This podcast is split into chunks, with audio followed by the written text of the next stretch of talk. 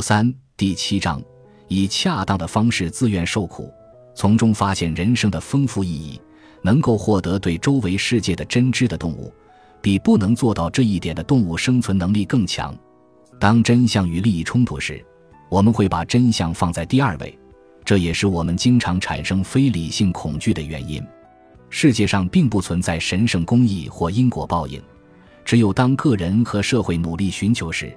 人们的生活事件才会以公平和正义的方式发生。我在散步沉思时，有两件奢侈之物：你的爱和我死亡的时刻。啊，我本可以同时拥有两者。我讨厌这世间，它严重摧毁了我的意志自由之意。我唯愿闻你嘴唇上的毒药就此死去，也不愿喝下别人的毒药。约翰·济慈写给范尼·布劳恩的一封信：我们终将死去。这对我们而言是件幸事，理查德·道金斯写道：“毕竟，我们是从远古时代存活下来的物种之一，我们得感谢我们的祖先。三十八亿年来，他们要有足够的吸引力才能找到配偶，要足够健康才能繁衍，要受到命运和环境足够的眷顾才能活得够长，从而完成前两件事。为了生生不息，我们必须成为非凡的物种。”然而，我们也应该保持谦卑，因为在我们生活的地球上，老鼠、金鱼、蚊子等所有在长达十亿年的生存斗争中的幸存者都有可能赢得跟我们一样的胜利。人类天生就能以合作和独立的方式赢得胜利。与很多其他生物类似，人类天生就能感知这个世界。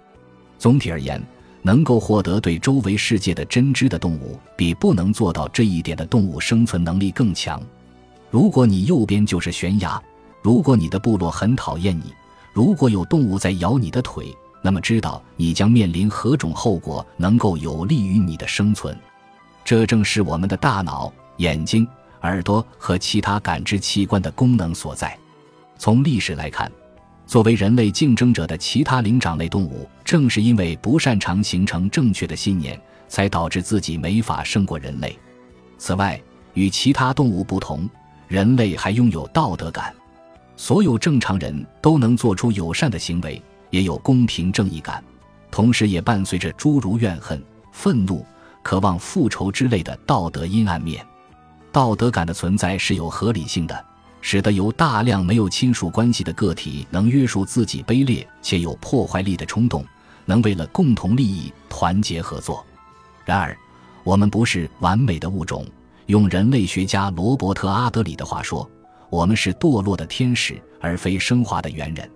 进化没让我们将学习真知当作目标本身，而是让学习真知服务于生存和繁衍两大目的。因此。我们并不必然知道关于古老过去和遥远未来的真相，也不必然知道关于极小之物和极大之物的真相。我们尚无法回答关于自由意志、因果关系、意识性质等形而上学问题。从延续人类基因的角度来讲，这些知识是无用的。此外，我们还会受偏见的辖制。当真相与利益冲突时，我们会把真相放在第二位。这也是我们经常产生非理性恐惧的原因。不信可以问问那些对蜘蛛和蛇感到恐惧的人。同样，我们在道德方面也有局限性。我们拥有的道德感是原始人士的，并非生来就能理解种族歧视的非道德性，也并非生来就能以客观视角理解千里之外的儿童的幸福与我自己孩子的幸福同等重要。与关于亚原子粒子的知识类似。掌握客观的道德知识也不是我们大脑进化的目的，因为它没有适应性价值。然而，从某种程度上讲，只有人类做出了一些惊天动地的事情。我们能够超越自身的局限，在科学技术、哲学、文学、艺术、法律等领域获得进步。我们还提出了世界人权宣言，登上了月球。我们懂得避孕，违背繁衍的自然之道。以便能够追求其他目标，我们会克服偏爱家人和朋友的生物秉性，把我们的资源分给陌生人。然而，对于这一切，我们的惊叹程度还远远不够。事实上，如下现象的发生是很怪异的：经由进化而来，用于认识诸如植物、鸟类、岩石等中等大小的物体的人类大脑，竟然还能理解宇宙起源、量子力学、时间的性质。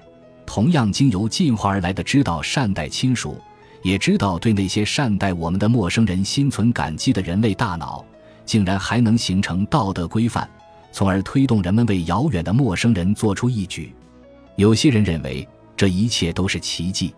我自己没有宗教信仰，我有可能是你遇到过的最不相信神灵的人。在其他著作中，我也直接驳斥过对道德知识来源的有神论式论证。然而，我不否认人们还是会倾向于做出有神论推断。本集播放完毕，感谢您的收听，喜欢请订阅加关注，主页有更多精彩内容。